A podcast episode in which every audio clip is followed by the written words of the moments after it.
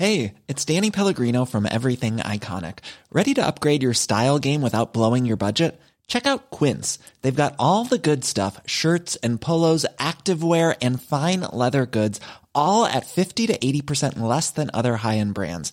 And the best part? They're all about safe, ethical, and responsible manufacturing. Get that luxury vibe without the luxury price tag. Hit up quince.com slash upgrade for free shipping and 365 day returns on your next order. That's quince.com slash upgrade. Hey there, it's Michelle Norris. I'm host of a podcast called Your Mama's Kitchen. When I travel, I'm usually looking for a way to find a taste of home when I'm not at home. And one of the things I love to do when I am at home is entertain. And Airbnb allows me to do that. When I was in California recently, I rented a house that had a great kitchen. And when we were sitting around the table, we we're all thinking, we're in someone else's house. Someone could be in all of our homes as well. If you have a home, but you're not always at home, you have an Airbnb. Your home might be worth more than you think. Find out how much at airbnb.com/slash host.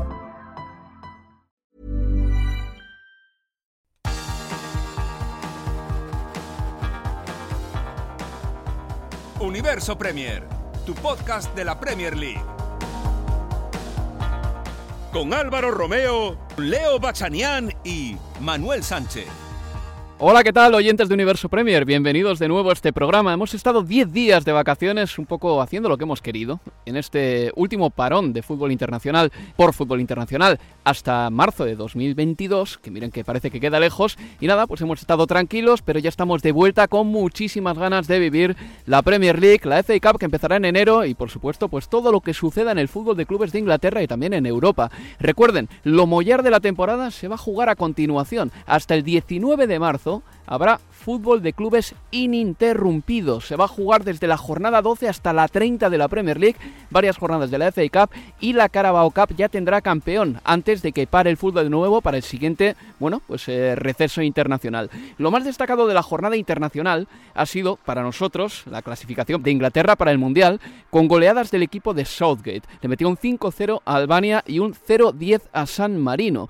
Tanto fueron las goleadas que Harry Kane está ya en lo prácticamente en lo más alto de los máximos goleadores de la historia de Inglaterra. Ha marcado 48 goles con los ingleses y está a cinco tantos del máximo goleador que es Wayne Rooney. No tengo ninguna duda de que Harry Kane va a batir los registros del eh, mítico Wayne Rooney.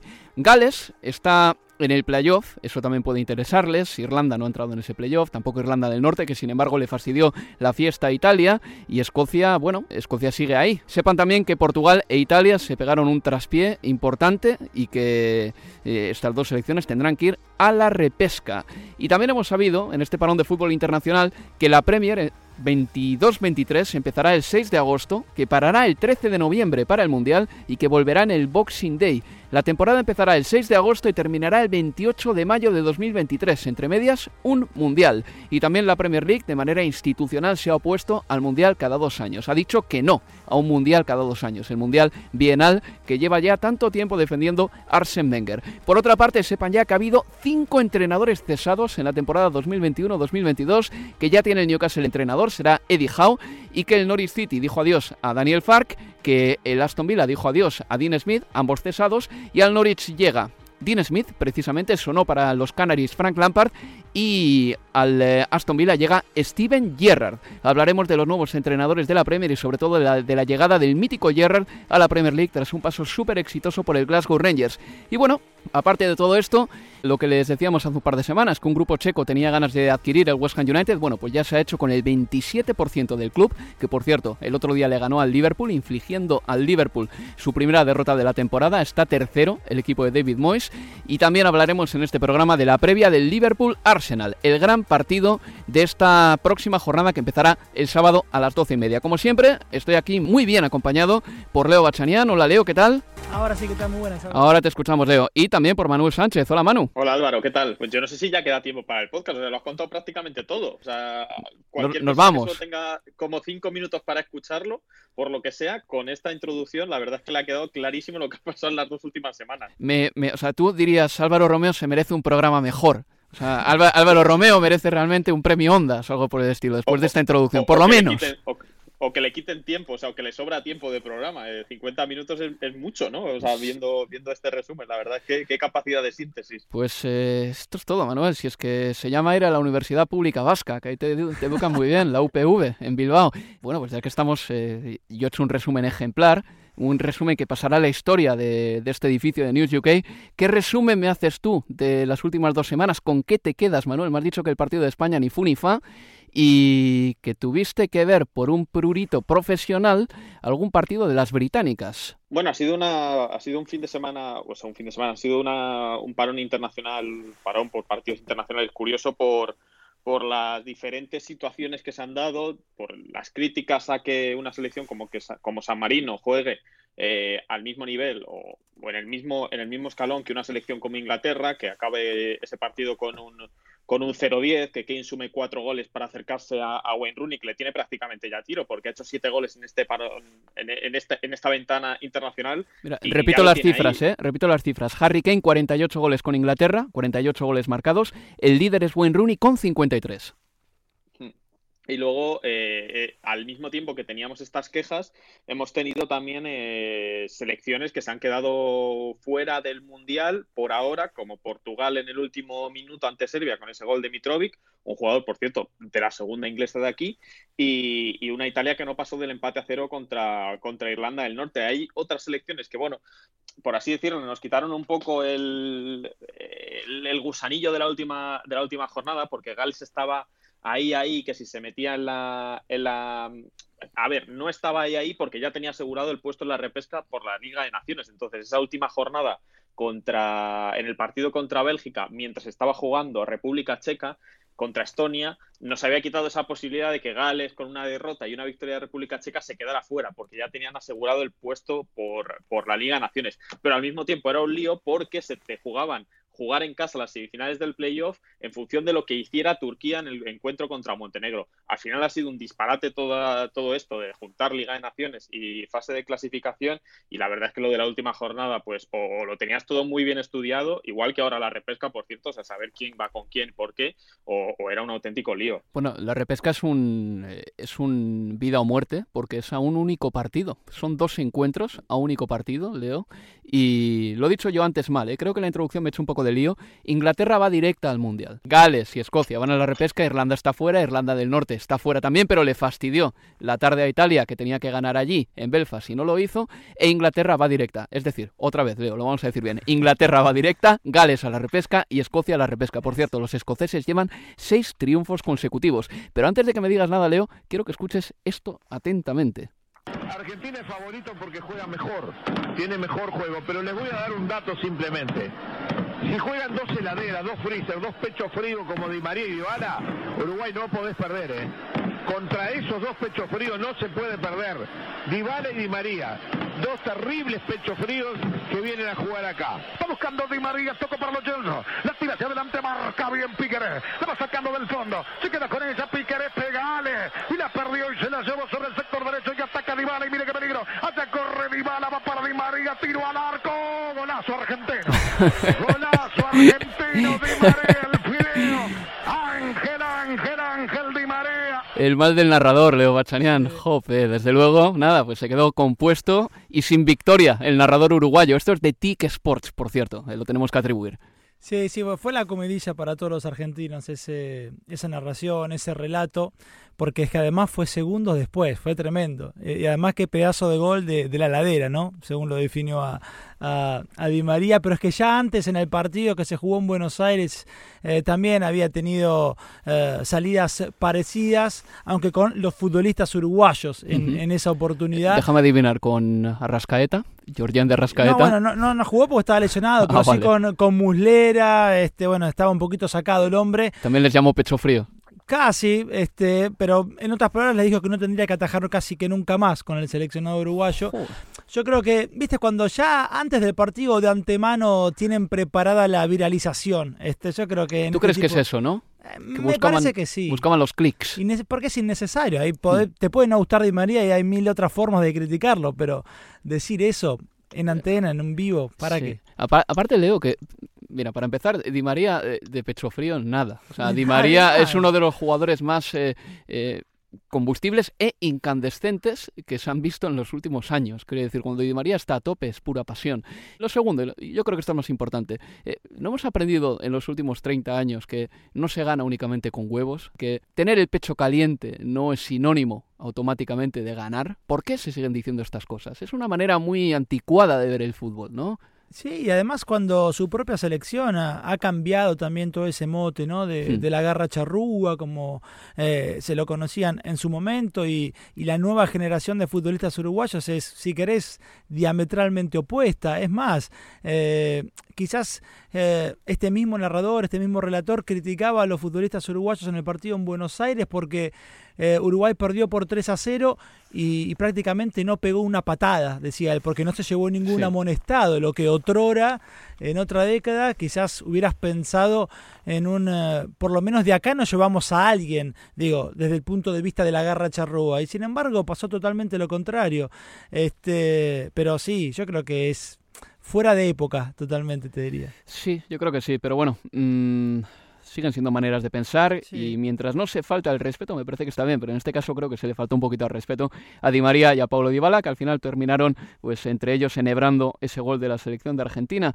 Portugal e Italia se pegaron un golpetazo, Manuel, tendrán que ir a la repesca es que clasificarse en Europa para el Mundial no es tan sencillo como puede parecer. Mira, yo estaba haciendo unos números y estaba mirando el Mundial de Estados Unidos 94, Manuel. En ese Mundial, Europa tuvo 13 plazas, que en realidad fueron 12 más una, porque Alemania o la República Federal Alemana en el 90, pero en el 94, que ya era Alemania, fue invitada a ese Mundial como campeona de Italia 90, ¿no? Entonces Europa tuvo 13 plazas de 24 para el Mundial de Estados Unidos 94.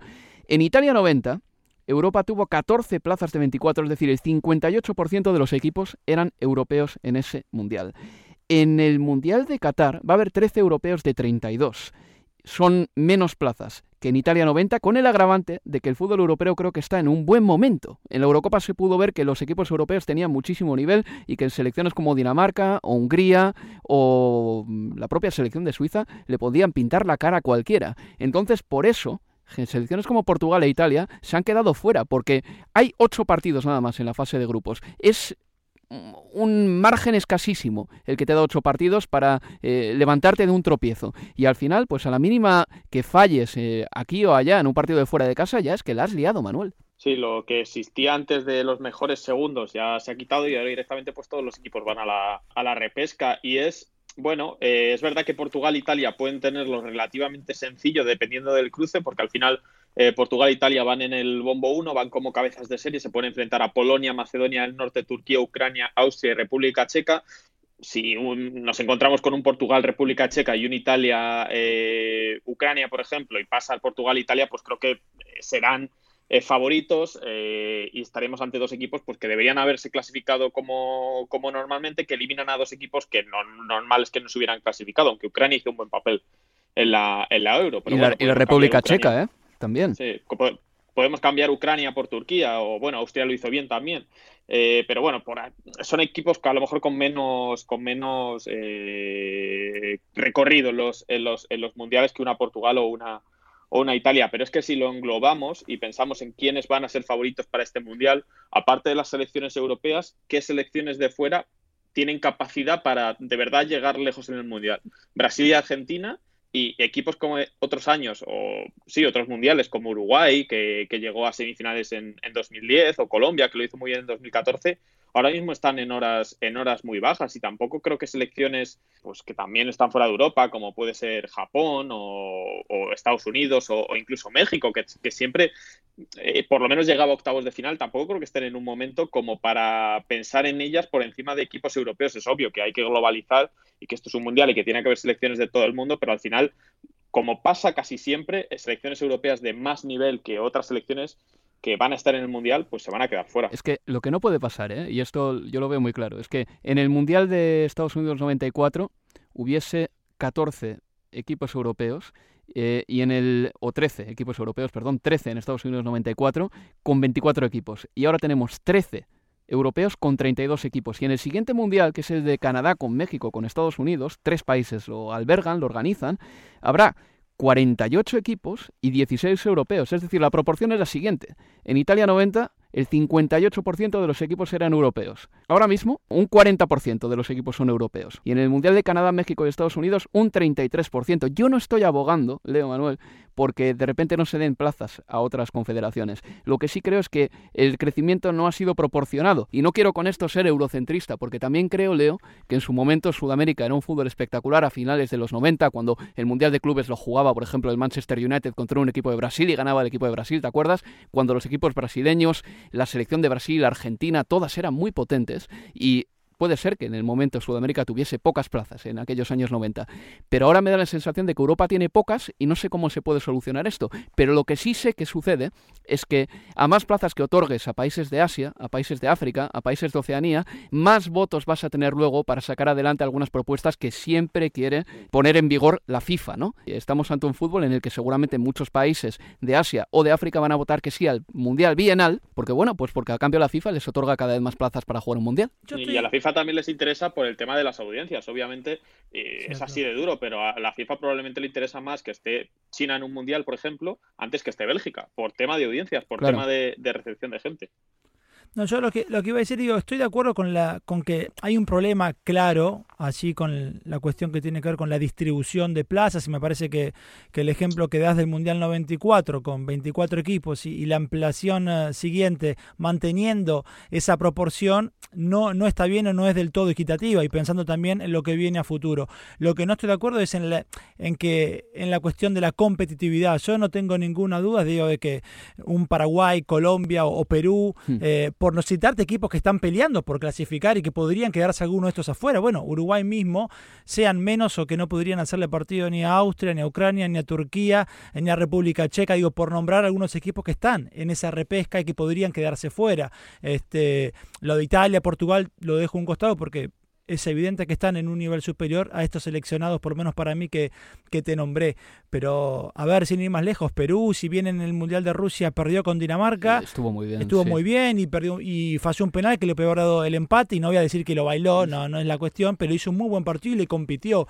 Y, por eso creo, desde el lado de la competitividad, no me parece eh, que, el Mundial perdiera nivel si alguno de estos seleccionados que están disputando esta repesca se, quedasen, se van a quedar afuera. Desde la cuestión de plazas coincido, si hay algo así que falla, hmm. evidentemente. No me quejo de Sudamérica yo, ¿eh, Leo? Eh, es más, ni siquiera estoy abogando directamente por más plazas para Europa porque sé que esto al final no es, no es sencillo y que eh, a veces la impresión de que el fútbol europeo está en auge es una impresión subjetiva que yo puedo tener y luego no se traslada, ¿no? Que se juega un equipo europeo contra un sudamericano o contra un africano y no le gana fácilmente, entonces no hay nada que decir.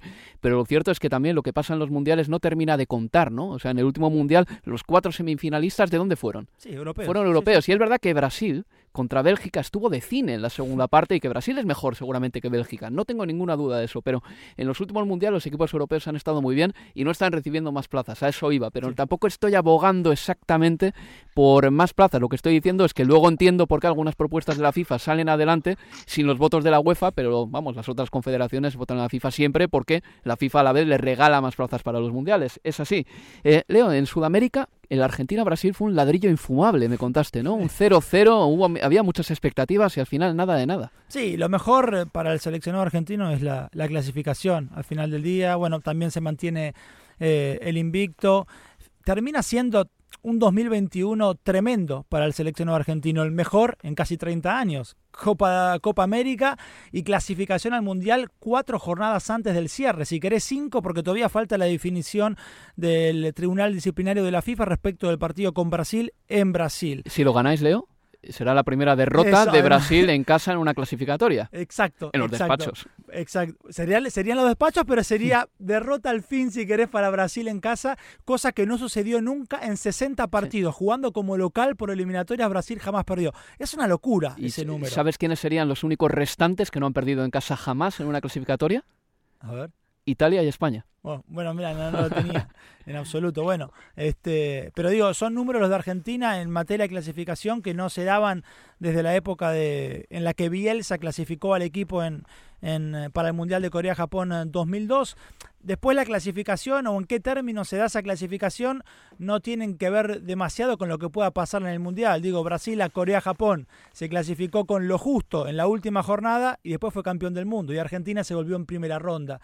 Este, está claro claro que no, no determina prácticamente nada, pero sí es importante para el fútbol argentino era necesario que esto ocurriera porque se dio una renovación muy grande, porque había un entrenador que llegó absolutamente sin ningún tipo de experiencia, eh, cosas que si querés cuando hablemos de, de, Gerard o cuando quieras y hasta puedo dar por un programa entero habrá que hablar, digo, cuánto tiene que ver o no, o sirve la experiencia previa o no. Bueno, mm. Scaloni en este caso demostró que lo llevó muy bien, este, los futbolistas eh, lo respetan y mucho, aún sin tener esa experiencia, y ha hecho y sigue haciendo un muy buen trabajo.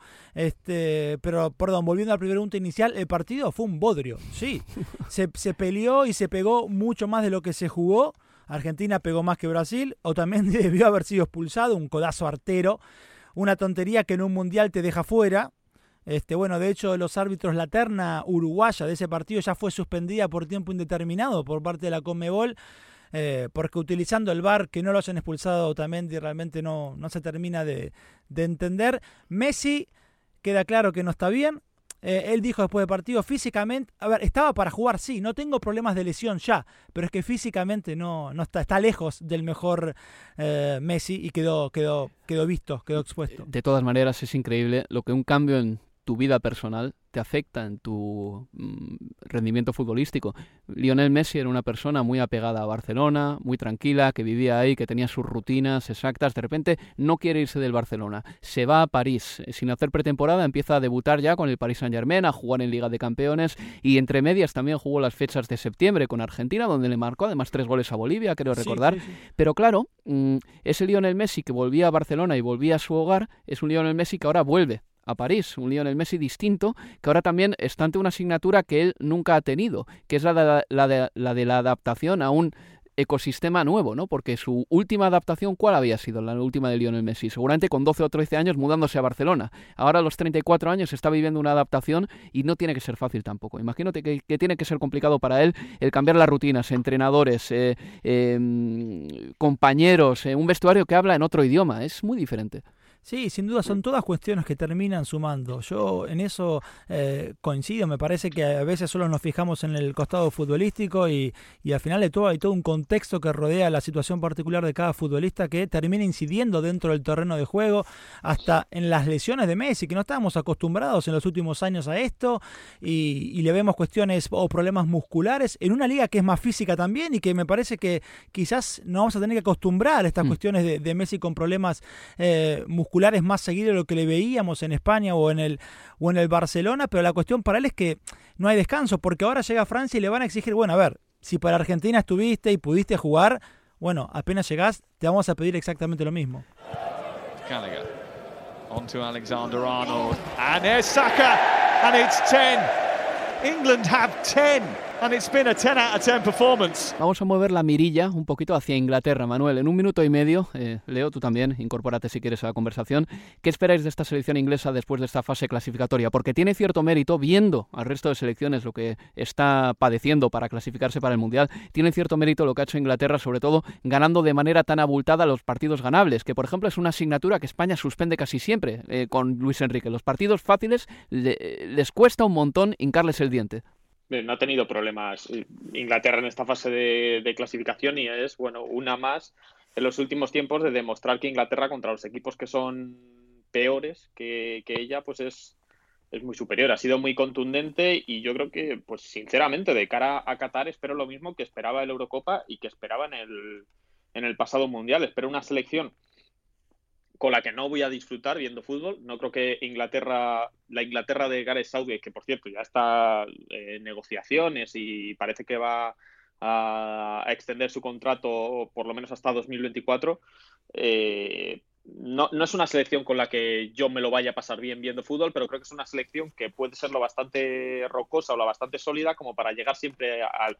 adelante en los mundiales. Y es verdad que creo que por lo menos en la pasada Eurocopa ya rompió un poco esa barrera de ganar equipos, de ganar equipos importantes, como, como ganó a como ganó a Alemania, luego le quedó esa espinita de la final contra, contra Italia, pero creo que es una selección que en Qatar tiene que ser favorita para, para ganar y también creo que hay que destacar cómo puede haber funcionado, cómo puede haberle ayudado en este parón internacional a Harry Kane el hecho de haber marcado estos siete goles, porque estamos hablando de un futbolista que en 11 jornadas en la Premier eh, creo que no las ha disputado todas, creo que solo jugó nueve partidos, pero ha marcado un gol. Y, al final, este, este parón internacional, aunque haya sido contra selecciones de un nivel muy inferior como Albania y San Marino, pues meter siete goles le puede servir. Bueno, seguro que le va a venir bien, porque peor de lo que estaba con el Tottenham era muy complicado que esté, así que seguramente le, venga, le vaya bien.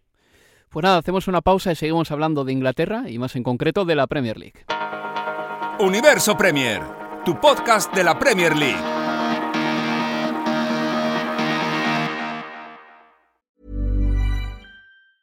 Normally, being a little extra can be a bit much, but when it comes to healthcare, it pays to be extra. And United Healthcare makes it easy with Health Protector Guard fixed indemnity insurance plans. Underwritten by Golden Rule Insurance Company, they supplement your primary plan, helping you manage out of pocket costs without the usual requirements and restrictions like deductibles and enrollment periods. So when it comes to covering your medical bills, you can feel good about being a little extra. Visit uh1.com to find the Health Protector Guard plan for you.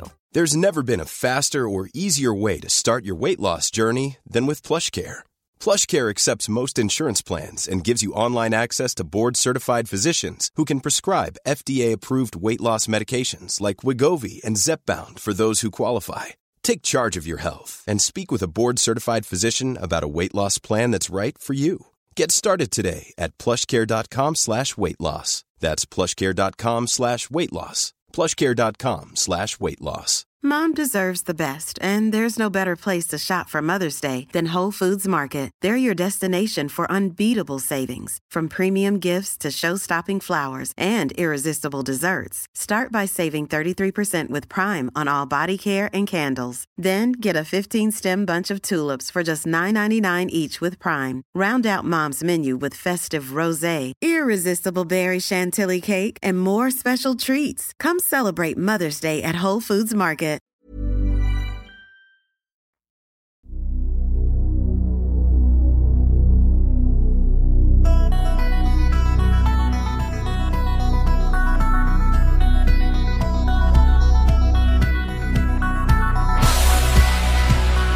Seguimos en Universo Premier.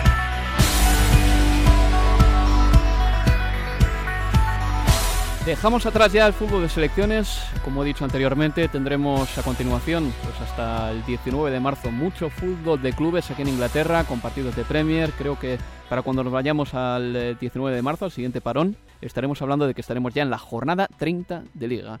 Casi nada. Pero bueno, mm, la verdad es que ha habido muchas noticias en Inglaterra, eh, pese al parón, y sobre todo me sorprende la cantidad de movimientos que ha habido en los banquillos. Decía yo en la intro que ya hay cinco entrenadores que han sido cesados esta temporada, y los últimos en eh, ser destituidos han sido Daniel Fark y Dean Smith. Tenemos que recordar, Manuel Leo, que estos dos entrenadores ascendieron con sus equipos a la Premier League, pero bueno, no iba bien el Aston Villa, que había invertido un montón de dinero este verano. El Norwich City parecía que iba a vivir un guion muy similar, iba a discurrir por unos derroteros muy similares a los de la temporada 2019-2020, cuando subió con Daniel Fark y luego bajó inmediatamente.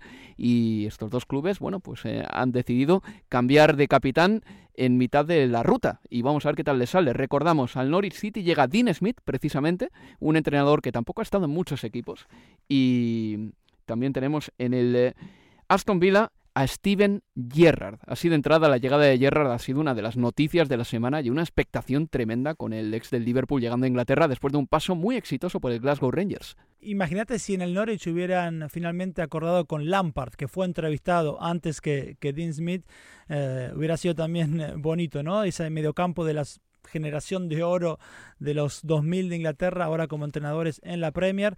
Y a mí me sorprendió con, con Gerard, no sé cómo vos y, Manu lo, ven, que se mencionara la falta de, experiencia eh, para tomar el, cargo que, que Topicazo, estereotipo, Leo, para sí, mí. Pero además para alguien que viene de, ser campeón con el, con hmm. el Rangers, y, y me parece una tontera pensar de que que de verdad la presión que pueda tener o que tuvo Gerard en el, en el Rangers, que es un enorme de Escocia, pueda ser diferente o menor a, un equipo como, como el Aston Villa.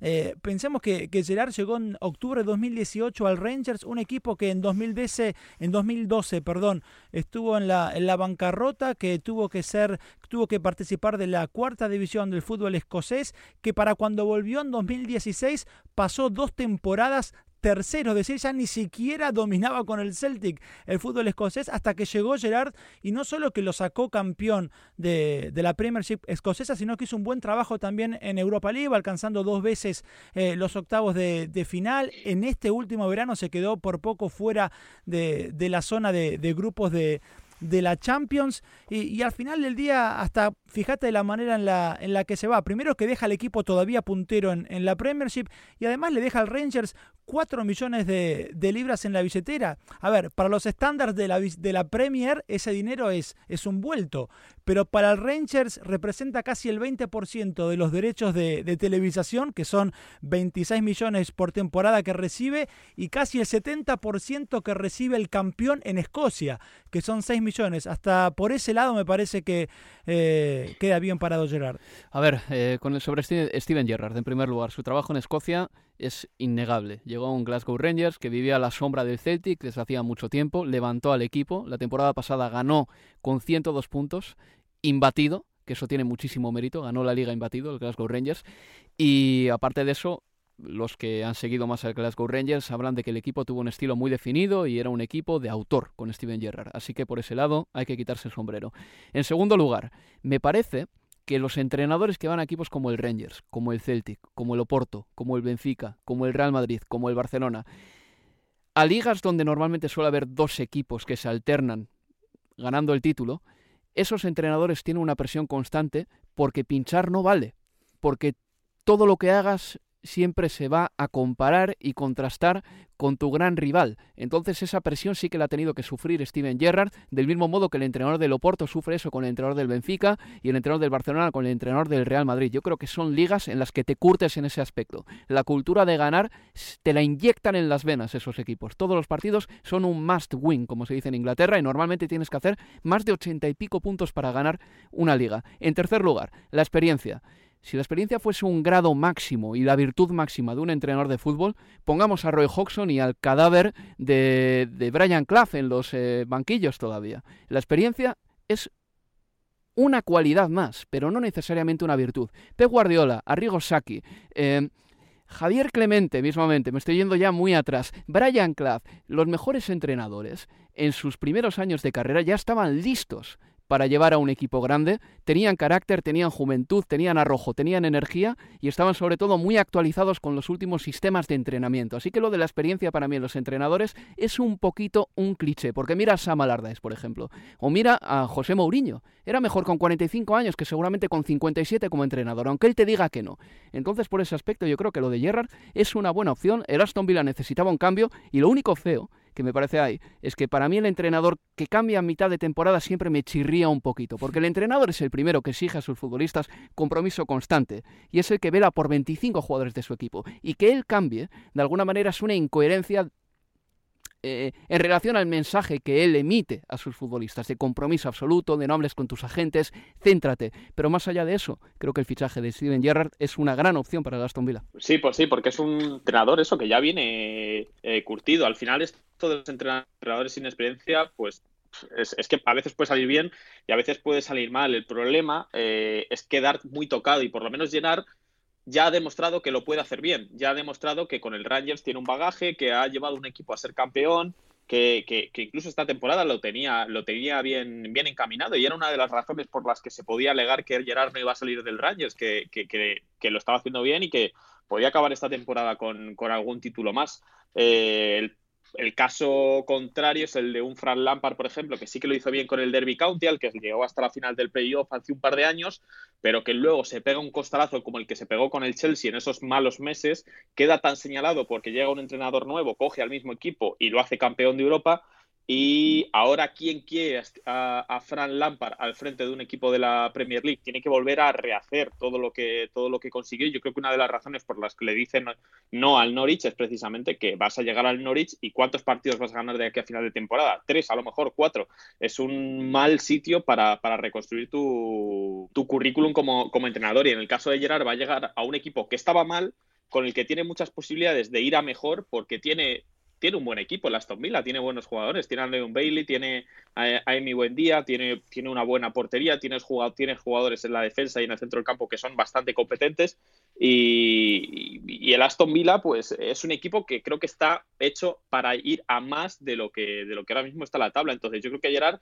tiene un buen, tiene un buen proyecto por delante aunque se le va a mirar sobre todo como, y ya se le está mirando porque ya ha tenido su primera rueda de prensa y se le ha insistido en ello, como si esto es un paso previo a llegar al Liverpool. Es obvio que la etapa de Jürgen Klopp en algún momento se acabará y que hoy estamos más cerca de que se acabe que ayer, es algo lógico y, cada vez en algún momento pues este Liverpool notará ese desgaste de Jürgen Klopp y Steven Gerrard es el favorito, entre muchas comillas, a suceder a Klopp en, el Liverpool. Entonces, este paso por el Aston Villa se va a ver, aunque él lo niegue, aunque todo el mundo diga que no, como un paso previo a acabar en el Liverpool. Va a ser como ese alumno brillante eh, del que todo el mundo espera muchísimo y que se le sigue con lupa, ¿no? Eh, en los colegios, la universidad, donde sea, a ver qué tal lo hace, a ver qué tal se gradúa en el Aston Villa. Vamos a escuchar a Steven Gerrard hablando mm, para la prensa antes del partido contra el Brighton, en el que, por cierto, puede que no estén Douglas Luiz ni Danny Inks, que son eh, de los mejores goleadores que tiene el equipo. Ahí está, Steven Gerrard. Este es Gerrard hablando de su propio estilo. Dice que no quiero decir mucho ahora mismo, espera y mira, dice él.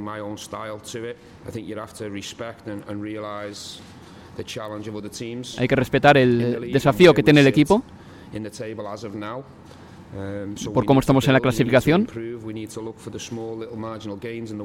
Hay que conseguir victorias eh, rápidas, marginales, como dice él, y luego pensar en el largo plazo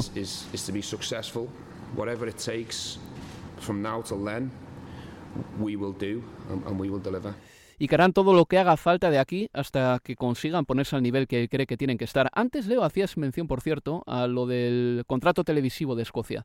En Estados Unidos se habla de que pueden hacer una oferta de 2.000 eh, millones de dólares por los derechos de la Premier League en Estados Unidos. Es alucinante, pero también es verdad que los derechos aquí en Inglaterra, en el país, se han estancado un poquito ¿no? respecto a la última venta de derechos, pero los derechos internacionales están explotándose muy bien y ya lo vimos en 2015 con esos 5.000 millones por los que la Premier vendió sus derechos televisivos y esta vez Estados Unidos entra con fuerza con, con la Premier League, va con todo.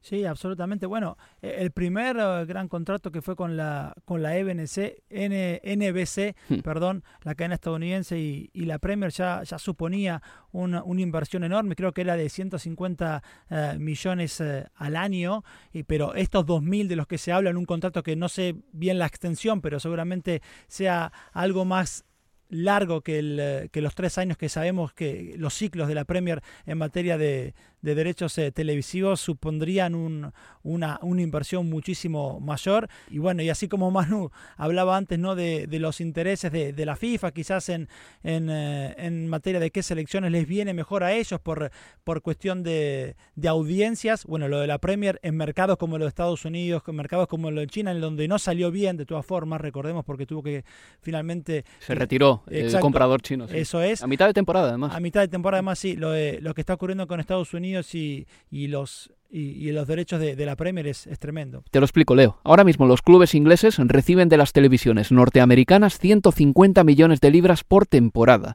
Con el nuevo contrato, si es que se firma, si es que la Premier League acepta esa oferta de las televisiones norteamericanas, sea quien sea, sería lo siguiente. Serían 2.000 millones de libras para las próximas nueve temporadas. Esto en el peor de los casos porque también podrían ser seis temporadas. Pero 2.000 millones de libras por nueve temporadas significa que los clubes de la Premier se llevarán por cada campaña unos 210, 220 millones, que son 60 o 70 millones más de lo que se llevan en conjunto actualmente los equipos de la Premier League. Manuel, eh, ¿qué esperamos de Aston Villa a partir de ahora? Gerard ha sido muy optimista, obviamente, en su presentación y él también lo que tiene que vender es ilusión y él ha hablado del potencial del equipo para llegar a la Europa League. No sé, me parece complicado, y, pero creo que el Aston Villa puede tener equipo para no, no sufrir, para estar décimo, para estar un décimo, noveno. Eh, creo que esa más o menos debería ser su, su, posición, teniendo en cuenta los fichajes que ha hecho. Es que se ha traído a Danny Ings, que ha sido uno de los, de los máximos goleadores ingleses en las últimas temporadas. Se ha traído a, a Bailey, que, que, ha jugado muy bien en Alemania, en el Bayern Leverkusen. Eh, Emi Buendía, que era uno de los mejores jugadores del Championship la temporada pasada, si no el mejor, creo que fue, creo que fue elegido. Mm, Emi, Martínez, pues es el portero de la selección argentina. Eh, tiene un equipo muy potente el Aston Villa. Entonces, eh, si el Aston Villa, si llegamos en la jornada 38, el Aston Villa está peleando por descender, pues creo que tenemos que hablar de una temporada eh, desastrosa en este, caso para el equipo villano. La llegada de Dean Smith es otra de las noticias, la llegada al Norwich, primero su salida del Aston Villa y después su llegada al equipo de los Canaries, ahí en la costa en la costa este de Inglaterra. Un Dean Smith que hay que decir que eh, solo ha entrenado realmente a cuatro equipos con este, con el Norwich, y que me no me extraña, no me sorprende que Dean Smith haya aceptado la primera oferta que le haya llegado Leo, teniendo en cuenta que es un entrenador que yo creo que hasta él mismo sabe que está todavía por probarse, porque en el Aston Villa estaba en un equipo que era su equipo de toda la vida. En el Brentford y en el Walsall, bueno, pues empezó ahí, ¿no? Sus primeras piedras de toque.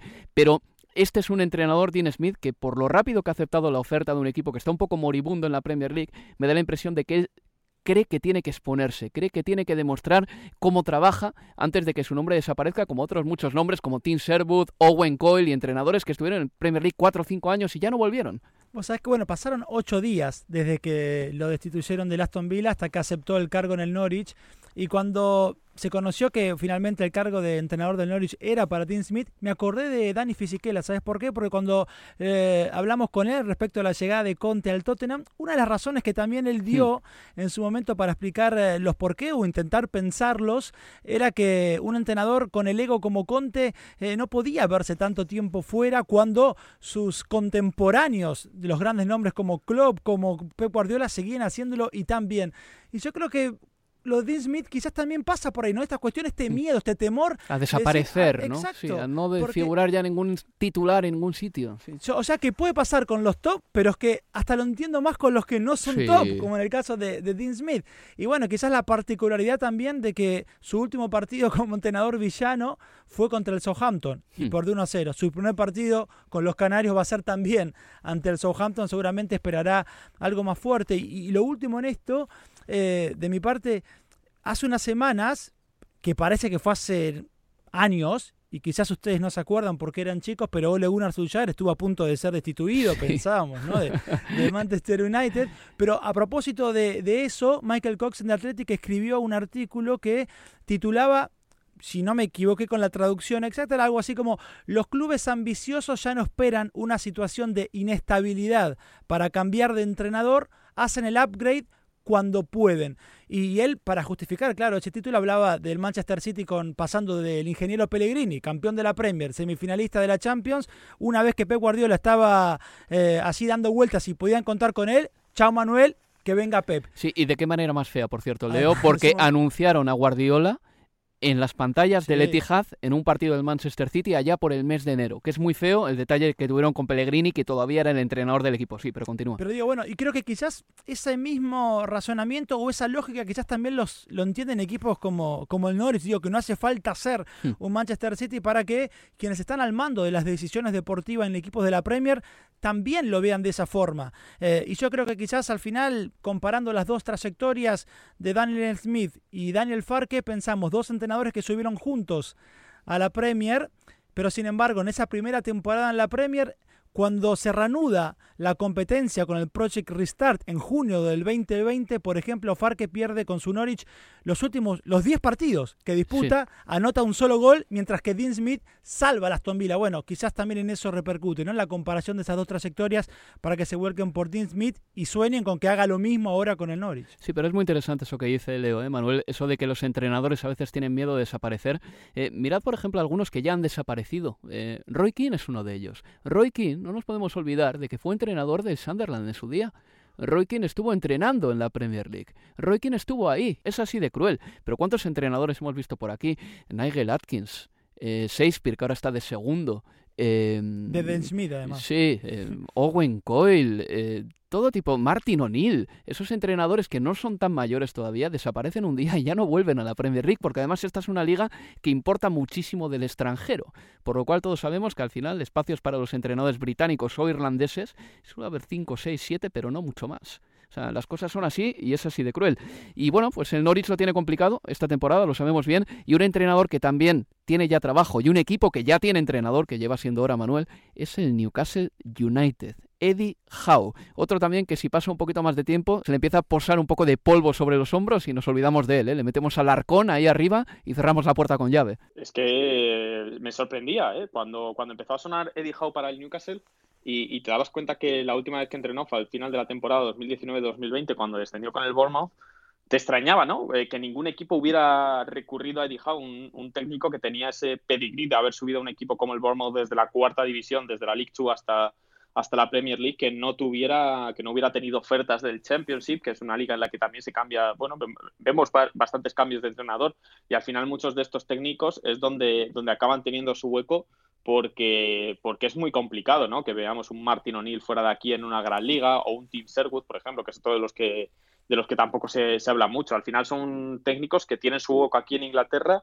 y que en los últimos años, según ha ido internacional, internacionalizándose la Premier League, los mejores equipos de Inglaterra tienen técnicos eh, extranjeros, es así, o sea, eh, están ahí los datos, eh, pues han perdido su hueco. Y en cuanto a Eddie Howe en este Newcastle, pues vamos a ver qué tiene para, para, para hacer. Ya ha dicho ya ha dicho la directiva del, Newcastle que van a fichar en invierno, que no es, además ya dejando la puerta abierta como a que les van a engañar, porque, porque han dicho que, que no, que saben que no es el mejor momento para, para llegar a acuerdos, que saben que es una ventana en la que se recurre mucho a la desesperación y vamos a ver cómo consiguen reforzar este equipo que obviamente pues necesita, necesita un cambio. No sé si Eddie Howe también un poco se ha agarrado a esta, a esta aventura porque es una, es una gran manera de, de, conseguir caché y de, y de, que te vean porque también da la sensación de que el Newcastle obviamente recurre a Eddie Howe porque no ha podido candilar a ningún sí. otro técnico, porque Unai Emery le rechazó y porque no había muchos técnicos de caché en, libres en ese momento en el perfil internacional. Obviamente un Antonio Conte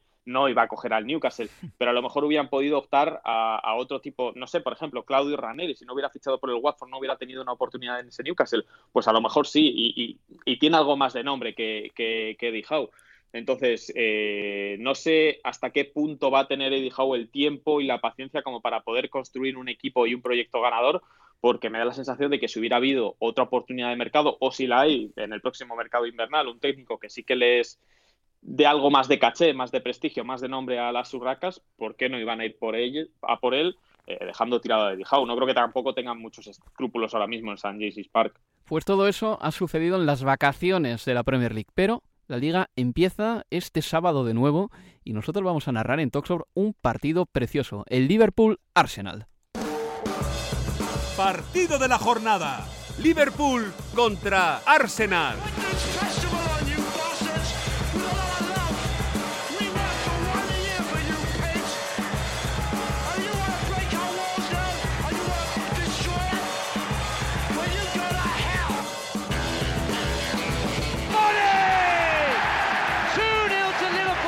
What Liverpool have got with Salah and Mane and even Jota, who was really sharp second half, they've got that clinicalness. This three are better over the, the period they've been at Anfield.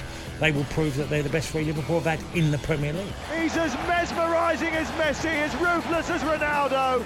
Magic Mo Salah. Arsenal's a quality side. If you go through the, the team, they have a lot of potential, a lot of quality already as well. Lacazette with an excellent ball into the penalty area, cut across by Smith Rowe and turned in by Bakayo Saka. It's evolving now towards what I consider to be the best 11. It's about performances and partnerships. The priority is, is Liverpool. There are a lot of things that we have to get much better at and go game by game, and let's see where we get. Liverpool's eyes light up when they are paired with the Gunners. La Premier League se vive en Estadio Premier. Y se vivirá este sábado con el Liverpool Arsenal, un partido al que el Arsenal llega con una baja significativa, seguramente la de Thomas Parte, y vamos a ver si entra ¿eh? al final, porque todavía sigue siendo duda, pero veo complicado que sea titular. El Liverpool llega con un sinfín de bajas a un partido en el que uno mira la clasificación y dice, ¿cómo es posible, Manuel, que el Liverpool y el Arsenal solo se lleven un puesto en la clasificación? Es que en el mes de septiembre el Liverpool estaba 14 puestos por encima del Arsenal. Estamos ante un Arsenal que era colista al, eh, al principio de la temporada, que perdió tres partidos seguidos y que ha revitalizado eh, sin perder desde, desde el 28 de agosto, o sea, desde que cayeron contra el Manchester City, no han perdido ni un solo partido. Es verdad que estuvieron en el descuento, perdiendo contra el Crystal Palace, pero han, bueno, han renacido de una manera que sinceramente yo no esperaba. Eh, creo que todavía no tienen la solidez esta de que tú les veas un partido en casa contra el Aston Villa o el, o el Burley, por ejemplo, y digas, vale, van a ganar seguro porque son el Arsenal, como cuando ahora ves al Liverpool en casa contra el Burley y dices, van a ganar seguro, no se les puede escapar esta, esta clase de, partidos. Pero creo que todavía no tienen esa seguridad, pero han dado muchos eh, pasos adelante, tienen un Smith Rowe que ha ido con la selección, es cierto que por, que por una baja, pero ha ido con la selección, ha tenido su primera titularidad, ha marcado su primer gol, bueno, están están avanzando poco a poco en algunos puestos. Es verdad que otros como el de Martín Odegar están un poquito más estancados, eh, todavía no han renovado, no se sabe qué va a pasar con Alexander Lacassette, por ejemplo, que es un futbolista relativamente importante en el equipo, pero, pero bueno, creo que el Arsenal ha dado pasos adelante, no creo que sinceramente suficientes como para ganar a un Liverpool, eh, pero veremos, veremos. Eh, obviamente yo doy como muy favorito al Liverpool, creo que lo normal es que ganen, pero ¿y si es en estos partidos donde vuelve a ser el Mikel Arteta de antaño, de los primeros meses del Arsenal, que ganaba a los grandes, que ganaba al Manchester City, que ganaba al Chelsea? ¿Y si Arteta vuelve a recuperar eso? Pues es lo que veremos este, este sábado, y que es obviamente pues, el partido de la jornada. Lo veremos y lo viviremos el sábado a las cinco y media de la tarde, hora de Inglaterra, y lo estará narrando conmigo Leo Bachanian. Manuel, gracias por el análisis del partido y por estar aquí en Universo Premier. Un abrazo, Álvaro. Gracias, Leo, por estar aquí. Un abrazo, y te veo el sábado. Venga, pues esto ha sido todo, amigos. Escúchenos este sábado y si les gusta este programa, den al like en su plataforma de podcast, si es que lo escuchan en alguna de ellas. Y si no, pues bueno, sigan escuchando esa maravillosa emisora de radio en la que emitan este programa, Universo Premier. Se despide de todos ustedes Álvaro Romeo. Adiós amigos, adiós. Universo Premier, tu podcast de la Premier League.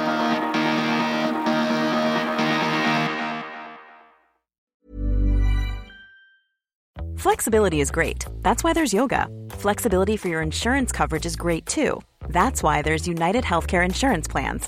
Underwritten by Golden Rule Insurance Company, United Healthcare Insurance Plans offer flexible, budget friendly coverage for medical, vision, dental, and more. One of these plans may be right for you if you're, say, between jobs, coming off your parents' plan, turning a side hustle into a full hustle, or even missed open enrollment. Want more flexibility? Find out more about United Healthcare Insurance Plans at uh1.com.